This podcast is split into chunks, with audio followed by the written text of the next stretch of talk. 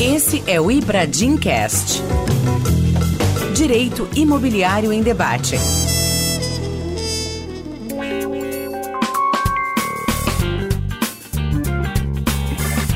Olá a todos, meu nome é Alexandre Gomide e este é mais um Ibradim Cast. No dia de hoje eu tenho enorme satisfação de entrevistar um jovem jurista Dr. João Pedro Biasi. Ele é doutorando em Direito Civil pela Universidade de São Paulo, mestre em Direito Civil também pela USP, mestre em Direito Romano pela Universidade de Roma, Tor Vergata, também é graduado pela USP. Embora muito jovem, João é um dos advogados mais destacados e já autor de um livro, um livro que em breve será lançado justamente para tratar do tema de hoje, que é a impossibilidade superveniente da obrigação. João, primeiro lugar, em nome aqui do Ibradinho, agradeço muito a sua disponibilidade para tratar desse tema e conceder essa entrevista para o podcast do Ibradinho meu querido amigo, professor Alexandre Gomide, muito obrigado pelo convite gentil para que nós possamos discutir sobre a impossibilidade aqui junto aos colegas do Ibradinho. Estou muito contente e eu espero que nós possamos ter uma conversa, um bate-papo muito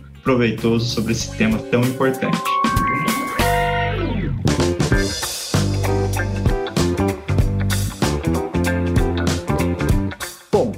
Entrar logo no tema. E aqui, João, eu mesmo gosto da, do tema da impossibilidade superveniente, mas confesso que, na verdade, só vinha estudar isso um pouco mais em razão dos efeitos da pandemia. Ali, quando eu estava estudando revisão contratual, resolução do contrato, foi quando eu comecei a entender um pouco mais. Porque realmente, em algumas situações, a obrigação, a contraprestação, ela ficava impossibilitada. E o direito civil brasileiro, depois eu quero que você me corrija, ele não tem um tratamento tal como o direito civil português, direito civil italiano, que possui muitas vezes um capítulo para tratar da impossibilidade da prestação. Então, para início de conversa, queria que você explicasse o Instituto, dizendo qual foi o tratamento conferido pelo Código Civil e qual é o tratamento conferido em outros ordenamentos, né? A exemplo do que eu o português e o italiano. Pois é, Gomide, você tem toda a razão no, nas suas considerações iniciais. O estudo da impossibilidade, até no direito brasileiro como um todo, as obras que vinham até esse presente momento, né, a pandemia estimulou uma pesquisa talvez mais verticalizada sobre o assunto, mas até o presente momento, o estudo da impossibilidade era marginalizado, né, ficava ali dentro de algumas poucas considerações de trabalhos envolvendo direito das obrigações. É uma coisa meio bagunçada. O jeito que me parece apropriado de pensar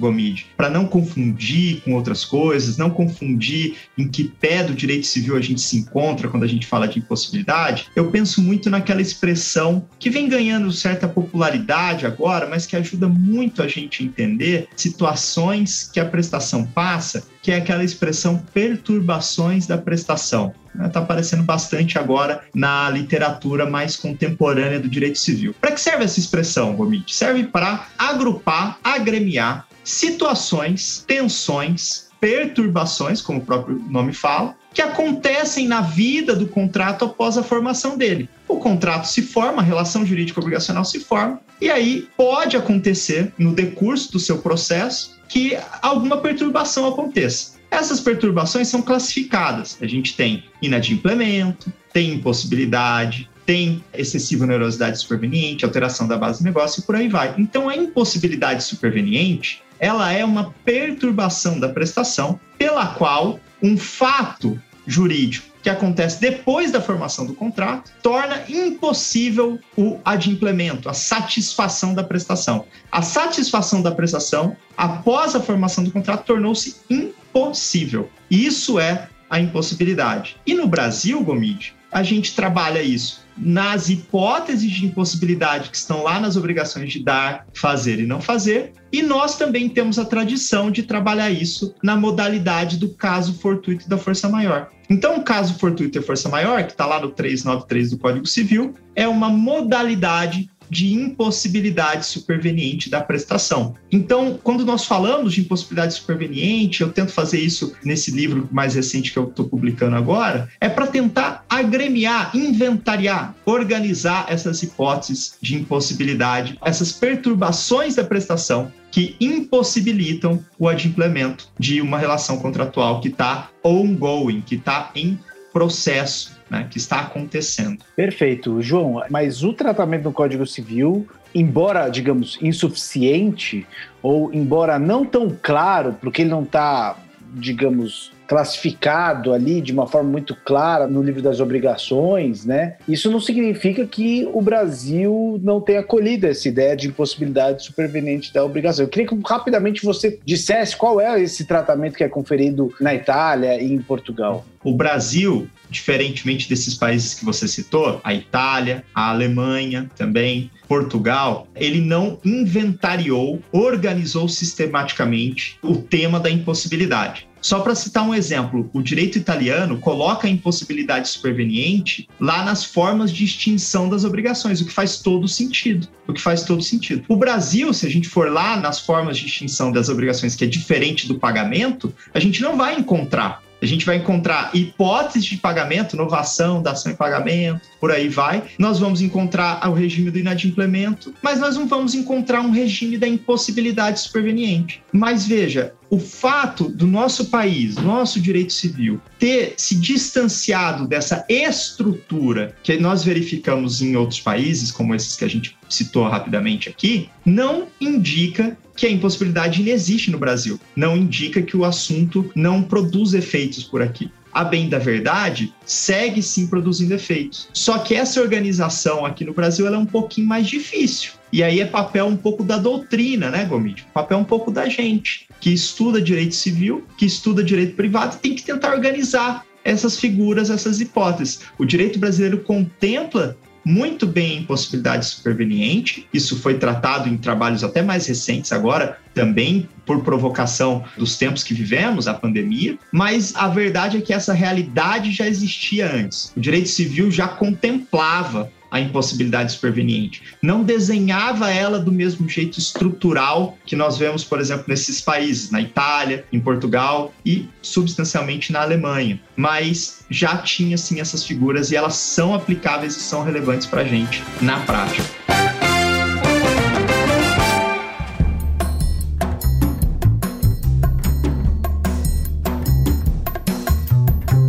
Queria trazer agora um pouco esse instituto tem uma aplicação prática relevante aqui para a nossa realidade, né, para o Ibradim, para os contratos imobiliários. E quando eu comecei a refletir sobre o tema, claro, durante a pandemia, uma questão que veio, um paralelo entre esse instituto e os contratos imobiliários, diz respeito principalmente à empreitada e diz respeito também à incorporação imobiliária. Então, em primeiro lugar, vamos imaginar uma contratação entre duas empresas, pode ser, por exemplo, um contrato build-suit, pode ser um contrato de empreitada comum, em que duas empresas se obrigam a entregar uma determinada obra até 30 meses, por exemplo, até 24, 36 meses, como é de praxe. Uhum. E em razão da pandemia, nós tivemos alguns cenários distintos. Em alguns estados, o poder público, pura e simplesmente, não permitiu que a construção civil prosseguisse, que as obras prosseguissem. Então, uma determinação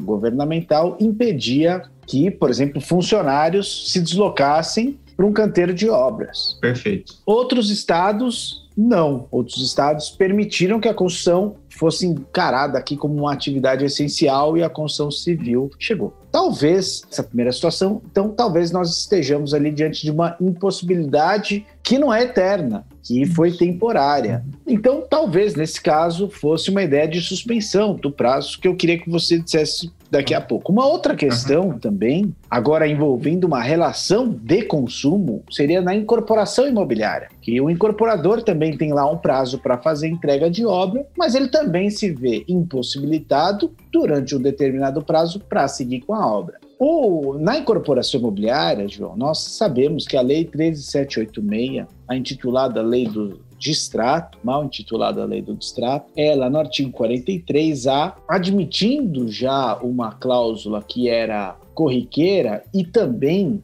que os tribunais também vinham acolhendo essa ideia, permitiu que no prazo de até 180 dias o incorporador, independente de provar qualquer culpa ou não, que a obra tivesse um atraso de até 180 dias sem qualquer consequência a ele. Após 180 dias, o adquirente tem o prazo ou para pedir a resolução do contrato, ou ele vai dizer: "Não, eu tenho interesse na manutenção do contrato e eu vou cobrar a cláusula penal moratória". E aqui vem também a ideia. Vamos imaginar que o incorporador ele atrasa, além dos 180 dias, também por mais 30 dias para a entrega da obra, mas justamente porque ele foi impedido de executar a obra em razão dessa decisão governamental. Queria que você apreciasse essas duas figuras, porque eu tenho alguma dúvida com relação à incorporação imobiliária para saber se os 30 dias decorrentes de uma impossibilidade não estariam dentro desses 180 dias, ou não, ou seria realmente uma dilação de prazo. Queria ouvi-lo a respeito dessas duas situações. Muito bem, Gomide, muito bem, porque eu achei muito legal, porque a gente consegue colocar na prática, e principalmente na prática imobiliária, que é muito importante para a impossibilidade superveniente, os conceitos. Conseguimos jogá-los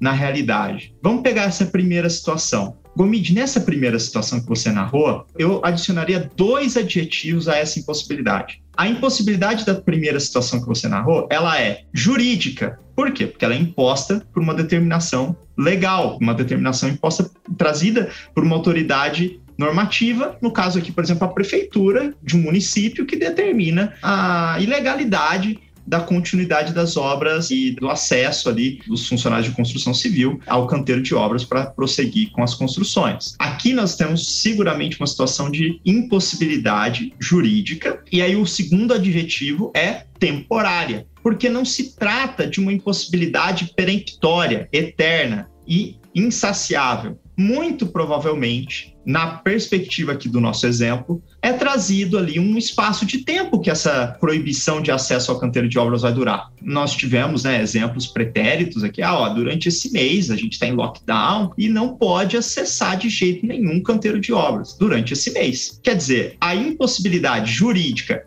é temporária porque ela vai durar 30 dias. Após os 30 dias, aqui eu estou só dando um exemplo, né? 30 dias estaria lá escrito no decreto, que são 30 dias, é possível retomar as obras. Ótimo, se é possível retomar as obras, saiu de campo a impossibilidade, a prestação segue possível, segue possível. Qual que é a eficácia disso? A gente não tem no código. O direito brasileiro não tem no código expressamente, digo aqui, claro, faço referência ao Código Civil, né? Não traz expressamente a solução para impossibilidade temporária. Entretanto, é uma leitura segura do nosso sistema, já trazida pela doutrina antes mesmo da minha publicação, mas também pela minha publicação, de que, na circunstância da impossibilidade temporária, suspende a eficácia do contrato. E aí, agora a gente já traz para o seu segundo exemplo. E o que, que isso significa? Vamos imaginar a incorporação imobiliária e a aplicação desse prazo de 180 dias que nós temos frente ao atraso da entrega. Gomide, o artigo dessa lei dos distratos, que realmente nome muito infeliz, né?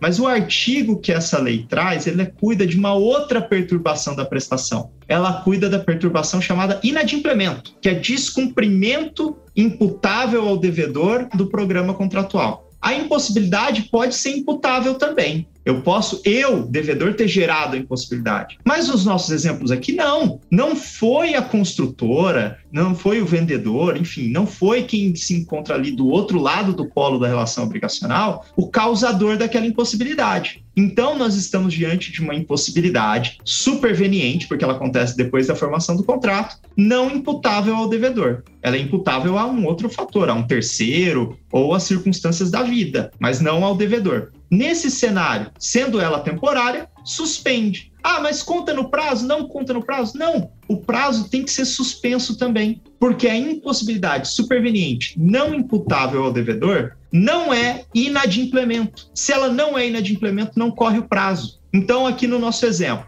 eu tinha que entregar dia 10, dia 11, 12, não entreguei. Por nenhum motivo aparente, situação de inadimplemento. Prazo está correndo. E aí, depois de 10 dias do atraso, ou seja, tenho 180 dias, passou 10 dias, ocorreu uma situação de impossibilidade superveniente, não imputável ao devedor, temporária. E esse tempo é de 30 dias. Esse tempo, Gomide, não conta no prazo de 180 dias. Após a saída da impossibilidade superveniente temporária, volta-se a contar o prazo. Da onde parou, evidentemente. Não se trata de uma interrupção. Não vou contar o prazo do zero. Mas aqui, no momento que acontece a impossibilidade temporária, até o momento que a impossibilidade temporária sai de campo, sai da realidade prática, ocorre essa interrupção, melhor dizendo, essa suspensão desse prazo de 180 dias que está lá na lei dos distratos. Então é muito importante que o nosso colega que está ouvindo saiba disso. Impossibilidade superveniente não imputável ao devedor não é inadimplemento. Então não é suporte fático para aplicação dos 180 dias que estão lá na lei do distrato. A sua conclusão, João, seria a mesma quando a impossibilidade não fosse atribuída a um fundamento jurídico, porque, como você bem colocou, na hipótese, por exemplo, do governo do Estado dizer que as atividades da construção civil não são essenciais e proibindo a continuidade das obras, isso é uma impossibilidade jurídica. Mas se for uma impossibilidade fática? E vou tentar aqui antecipar um problema que a gente imagina que isso vá ser concretizado em breve. Em razão do grande aquecimento, né, inacreditável da construção civil, mesmo em tempos de pandemia, a gente tem uma grande dificuldade hoje de matéria-prima. Também em decorrência da pandemia, da redução dos transportes, imagino, e outras questões, você tem muita dificuldade de encontrar, por exemplo, ferro. Nessa circunstância, por exemplo, o incorporador, é possível ele prosseguir a obra aqui no estado de São Paulo, por exemplo, sempre foi considerado uma atividade essencial, então ele poderia prosseguir com a obra porque não havia impedimento jurídico para isso. E ele fez a solicitação do ferro, por exemplo, com uma antecedência extremamente razoável. Ocorre que o ferro não foi entregue. Por quê? Porque está faltando no mercado, não tem mais ferro no mercado. Uhum. Ou seja, eu estou diante de uma impossibilidade fática. Né? Nessa situação, a conclusão seria a mesma no direito brasileiro, isso eu tento desenvolver mais no livro, evidentemente, mas é muito importante já trazer essa conclusão de cara. No direito brasileiro, nós temos dois grandes polos de atuação da impossibilidade. Uma é a jurídica, que a gente desenvolveu agora. Vem um decreto que torna impossível supervenientemente a prestação. A outra a gente chama de impossibilidade objetiva. E o que, é a impossibilidade objetiva nessa perspectiva fática que você trouxe, né, que você bem disse? A impossibilidade objetiva, ela é aquela que traz o sentido mais estrito do termo impossibilidade. Eu até brinco, impossibilidade de verdade. Impossibilidade é impossibilidade, não é dificuldade não é tornou mais caro, não é que eu tenho que correr um pouco mais atrás para conseguir as coisas. Para o direito brasileiro, a impossibilidade é ou jurídica ou objetiva. E se ela é objetiva, significa que, do ponto de vista do objeto da prestação, eu não consigo mais cumprir esse objeto. Esse objeto ele é impossível. Por exemplo, eu entro num contrato de compra e venda de imóvel e resolvo parcelar em 30 vezes. Só que nesse ínterim eu perco meu emprego. Tá mais difícil pagar. É impossível pagar? Não. O que seria impossível pagar? Tem alguma situação aqui que acaba com a moeda brasileira, acaba com a perspectiva de eu conseguir fazer uma transferência de valor da moeda. Isso é uma impossibilidade de pagar. O que eu estou tendo é uma dificuldade de pagar. Isso não é impossibilidade. Então, trazendo para o exemplo que você trouxe, olha, os incorporadores vão eventualmente já enfrentam, né, já é uma realidade, uma dificuldade de acesso a certos insumos e matéria-prima de construção civil. Você deu o exemplo do ferro, é um exemplo que realmente está acontecendo muito. O que, que seria, Gomit? Uma impossibilidade. Na verdade, João, não é o ferro, né? É o aço. Eu me referi mal, mas é exatamente essa ideia. É o aço. O aço que está falando. É, sim. O, qualquer que seja esse insumo, né? Que encontre dificuldade na perspectiva de ser acessado pelas construtoras, de ser acessado por alguém que assumiu a obrigação de realizar determinada obra, né? Não consigo acessar. Ah, mas Olha, eu comprava por 10, agora eu compro por 15, eu compro por 20. Isso não é impossibilidade. Isso não é impossibilidade. João, eu compro por 100. Isso também não é uma impossibilidade. Ou isso é uma grande perturbação da prestação que pode dar aso a outras figuras. A revisão contratual, a extinção por excessiva onerosidade superveniente, outras categorias jurídicas. Eu estou me limitando a falar da impossibilidade superveniente, e isso não é uma impossibilidade superveniente. Está disponível no mercado o aço, né? O ferro, que eu inicialmente disse, mas pode ser o aço, evidentemente. Qualquer um desses insumos que se encontra disponível, mas por um preço mais elevado, vai encontrar amparo em outros direitos da perturbação da prestação, como dizem os alemães, mas não a impossibilidade superveniente. A impossibilidade superveniente ela é ou jurídica ou objetiva. Não tem mais aço, não tem mais. Eu posso pagar mil reais no que eu pagava 10 mas não tem mais. Isso é uma situação de impossibilidade. E aí, é claro, que se aplica aqui a figura da impossibilidade e as suas consequências jurídicas, seja a suspensão, no caso de impossibilidade temporária, seja a resolução do contrato, no caso da impossibilidade peremptória, definitiva. E nessa hipótese seria a resolução sem culpa. Exatamente. A definição da culpa ou não vem para um segundo momento de raciocínio que a gente tem que ter com a impossibilidade superveniente. Definimos que houve impossibilidade superveniente. Agora, nós temos que fazer a seguinte pergunta: essa impossibilidade decorre ou não de fato jurídico imputável ao devedor? Se a resposta for positiva, então é uma impossibilidade imputável ao devedor, razão pela qual ele responde por perdas e danos. Se não, sem perdas e danos, e aí só tem a eficácia restitutória da resolução.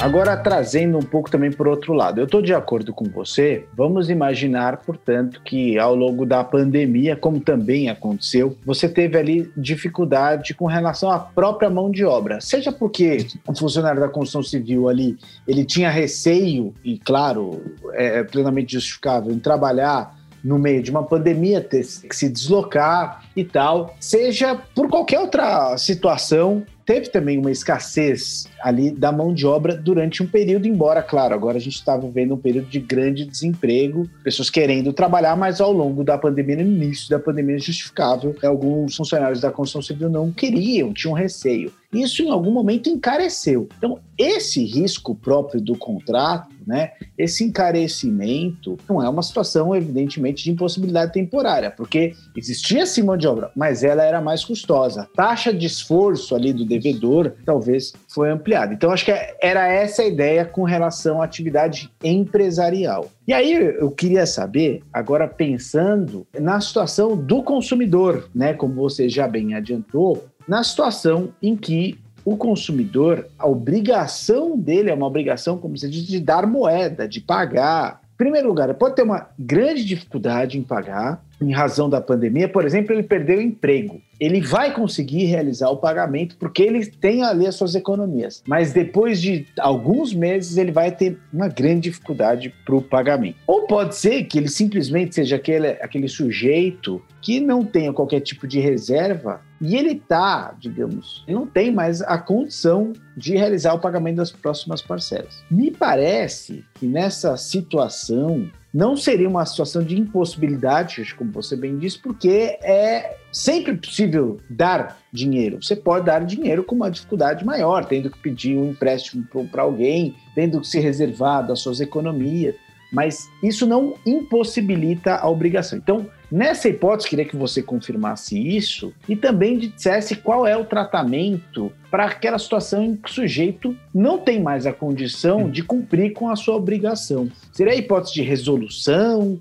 Como você enxerga essa questão? Muito bem, Gomide. Acho que eu poderia começar essa resposta dizendo uma nota conclusiva importante. Não existe evento de força maior, evento de impossibilidade. A Segunda Guerra Mundial foi uma situação de caso fortuito de força maior. A pandemia foi uma situação de caso fortuito. Não, isso não existe. O que se pode dizer de situação de impossibilidade ou de força maior é sempre sob o prisma da obrigação. A Segunda Guerra Mundial, a pandemia, talvez não mudou nada em contratos que não dependiam de um relacionamento físico ali, poderia ser executado é, eletronicamente por completo. Então, a pandemia não é um evento de caso fortuito de força maior para esses contratos. A gente sempre tem que olhar se a obrigação daquela obrigação específica que a gente está estudando, ela se tornou impossível jurídica ou objetivamente. Não existe um evento que possa ser classificado sempre como evento de força maior. Isso é um equívoco é, de lidar com os conceitos, um equívoco conceitual dessas categorias jurídicas que a gente está debatendo.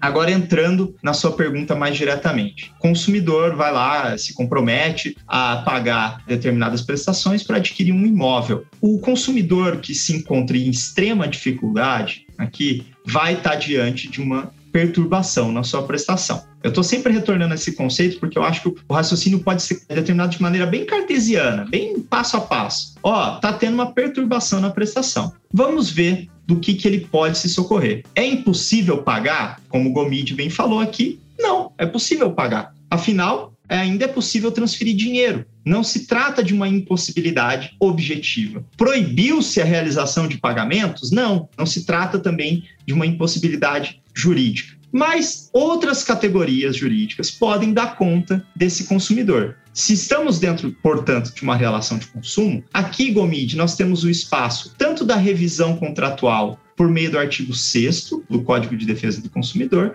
como o caminho da resolução por excessiva onerosidade superveniente, que está lá no Código Civil e aplica-se, evidentemente, às relações de consumo, nesse caso, desde que estejam presentes aí os seus pressupostos de aplicação. E os pressupostos de aplicação, uma nota rápida, eles vão se desenvolver sempre na perspectiva do compromisso salutar de crédito nesses casos. Então, o Código de Defesa do Consumidor, bem como o próprio Código Civil, vai observar no manejo dessas instituições, dessas figuras, o compromisso salutar, saudável que aquele consumidor tinha para com os seus compromissos financeiros. Então, a legislação consumerista e a legislação civil também não vai tutelar aquele responsável, aquele que celebra contrato de maneira irresponsável e que não tinha nenhuma condição, nem antes nem durante, de manter aquela prestação. E aí agora se vale aí de uma oportunidade né, que o cenário oferece para pedir revisão. Não se trata disso. Essas figuras de revisão e de alteração das circunstâncias que impõem resolução contratual, elas vão tutelar essas perspectivas mais extraordinárias que ferem o consumidor cauteloso, o consumidor responsável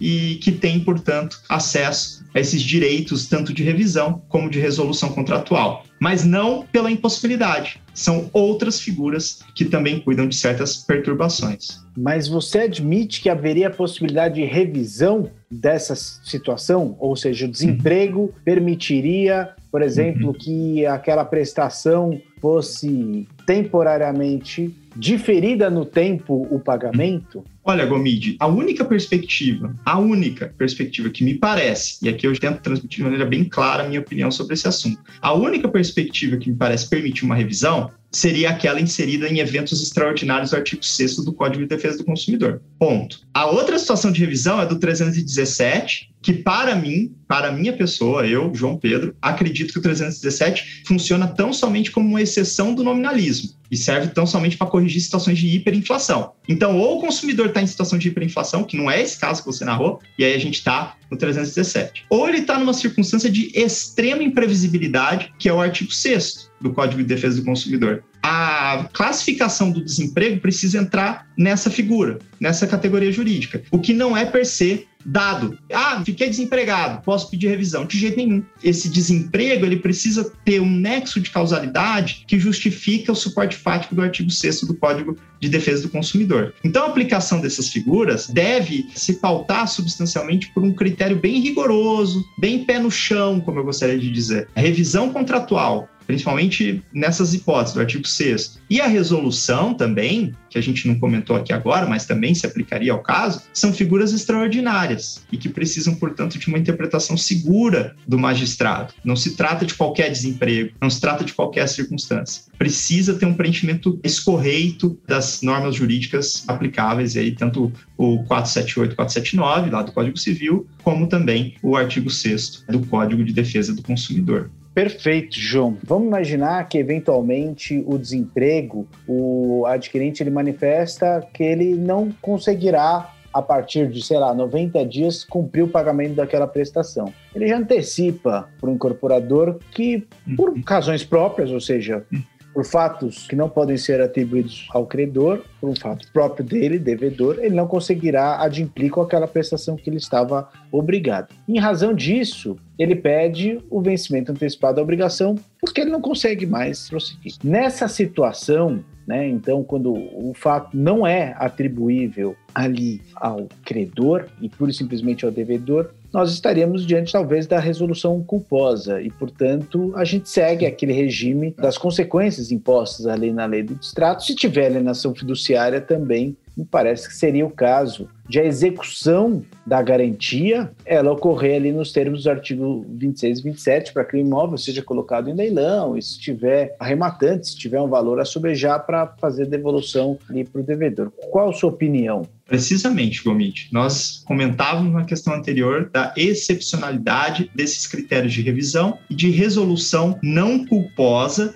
por excessiva onerosidade superveniente. Na hipótese em que não estão preenchidos esses critérios rigorosos, nós vamos seguir pela cartilha da resolução culposa resolução por inadimplemento, seja ele antecipado ou não. No exemplo que você deu, é antecipado, o vencimento se deu antecipadamente. O, o, o devedor chegou, olha, não dou conta de pagar mais, já estou dizendo que, que vou, vou descumprir, né? vou, vou descumprir o contrato. A sequência eficacial, né? quais são os efeitos jurídicos disso? É, são os efeitos da resolução culposa. E aí nós vamos seguir as cartilhas a depender do contrato. Você citou muito bem as normas aplicáveis à situação de alienação fiduciária em garantia. Né? Nós vamos seguir aquela cartilha imposta pela legislação da alienação fiduciária. Vamos ter leilões para vender o imóvel e por aí vai. A sequência é aquela. A sequência é exatamente aquela. A minha opinião é que, na situação muito excepcional, foquemos nessa palavra excepcional, manifestamente excepcional, de revisão e de extinção por excessiva onerosidade superveniente, é que o caminho vai ser diferente. Se não, por desemprego, mas por qualquer situação ainda que seja é, desgostosa para todos, é, seguimos a cartilha das regras impostas pela resolução culposa. Ibradicas. Para a gente encerrar, vamos entrar agora na última parte da nossa entrevista, é o quadro Ibradicas. E como dica a respeito do tema, eu, claro, não poderia deixar de citar este trabalho excepcional que está em pré-venda pela editora GZ, que é dissertação de mestrado que o João defendeu na Itália. E o título em português dessa edição comercial é A impossibilidade superveniente da prestação não imputável ao devedor. Tá lá na pré-venda, acredito que em breve, espero que tenha um lançamento como a obra merece. Essa é a minha dica a respeito desse tema. E você, João, tem alguma dica sobre o tema para quem nos ouve? Eu agradeço, Gomide, a referência à minha publicação, muito querido. Eu acho que o tema da impossibilidade superveniente ainda é um tema difícil de se encontrar literatura no Brasil, entretanto, nós temos trabalhos excelentes lá fora que valem a leitura. Tem uma tese de doutoramento da professora Catarina Pires, que escreveu sobre impossibilidade da prestação, publicado pela Almedina, realmente um livro fantástico, bem denso, verticalizado, vale realmente a, a leitura. E também um livro recentemente publicado pela professora Paula Costa Silva, portuguesa, portanto, e professora Judite Martins Costa, sobre o tema da crise né, e as perturbações da prestação. E lá fala-se, evidentemente, da impossibilidade superveniente também. São trabalhos fantásticos, recentes, que cuidam muito bem dessa figura que é, realmente né, passou um bom tempo aí desapercebida às vezes e agora parece ter retomado certa atenção da doutrina internacional.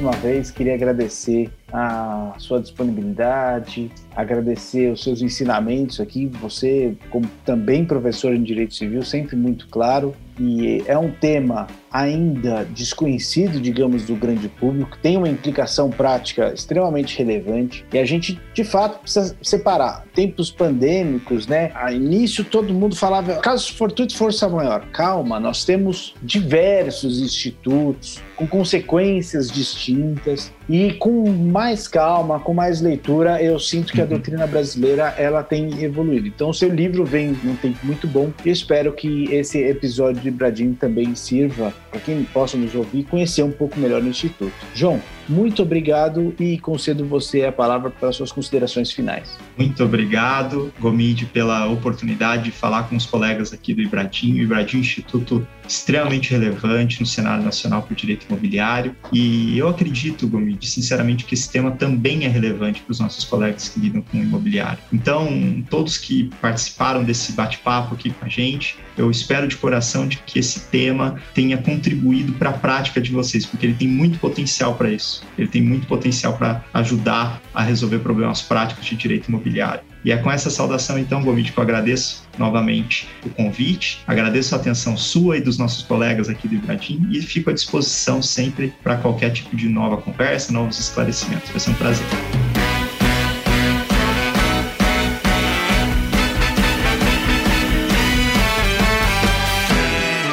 Esse foi o Ibradim Cast. Nos siga no LinkedIn, Facebook e Instagram e fique ligado nos nossos próximos episódios. Este podcast foi editado pela Maremoto.